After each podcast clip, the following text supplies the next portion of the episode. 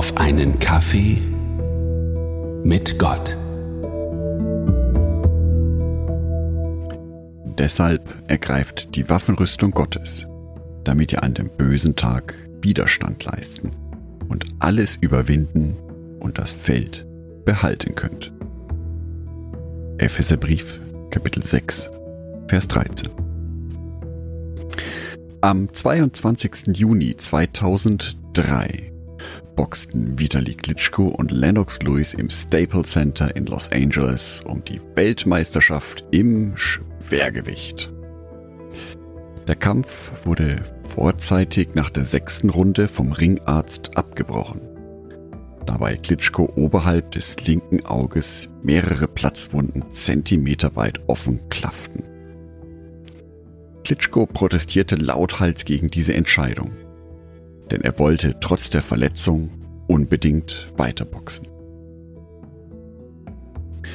Als Christen stehen wir selber in einem Glaubenskampf.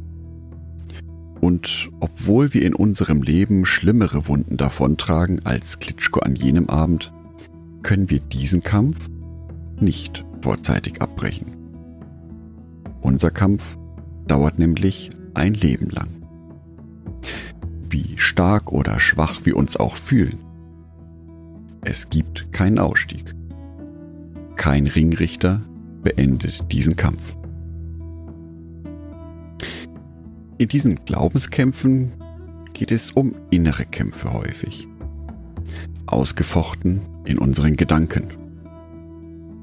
Glaubenszweifel, Selbstzweifel, unvergebene Schuld, Unversöhnlichkeiten.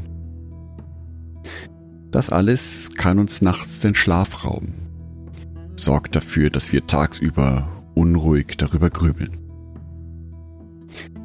Wie gut, dass wir uns in jeder Situation an unseren Herrn und Erlöser wenden können. Von Paulus erhalten wir mit dem Bild der Waffenrüstung eine Anleitung dafür, wie wir durch schwere, von Sorgen oder Kämpfen geprägte Zeiten hindurchkommen. Er knüpfte an das Beispiel eines römischen Soldaten an, wie er ihn sicher öfters während seiner Gefangenschaft in Rom zu sehen bekam. Und er deutet die verschiedenen Teile der Rüstung geistlich. Wahrheit, Gerechtigkeit, Bereitschaft, das Evangelium zu verkünden. Glauben, Heilsgewissheit, Studium des Wortes Gottes. All dies findet sich im Epheserbrief Kapitel 6, die Verse 14 bis 17. Und all dies zusammen kann uns helfen, schwere Lebenssituationen im Vertrauen auf Gott zu meistern. Wir dürfen dabei nicht vergessen, dass der Sieg in diesem Kampf bereits errungen ist. Und zwar durch Christus selbst. Er stattet uns nicht nur mit der Waffenrüstung des Glaubens aus, sondern will für uns kämpfen. Wie Gott es immer wieder für sein Volk Israel tat.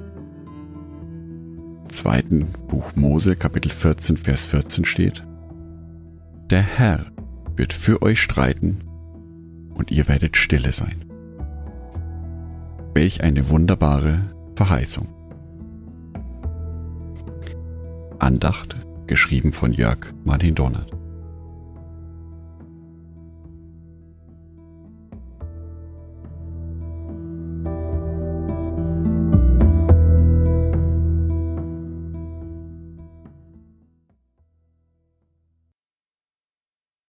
Ein herzliches Dankeschön an alle meine Patreons, die es mir ermöglichen, weiterhin den Podcast auf einen Kaffee mit Gott zu produzieren. Herzlichen Dank an Sonitschka und an Andreas Pfeiffer. Auf Patreon kannst du mich bereits mit einem Euro monatlich unterstützen. Oder du lässt mir ein paar Sterne da. Das sagt dem Algorithmus nämlich, dass dies ein guter Podcast ist und wird so mehr Menschen angezeigt. Vielen Dank schon vorab.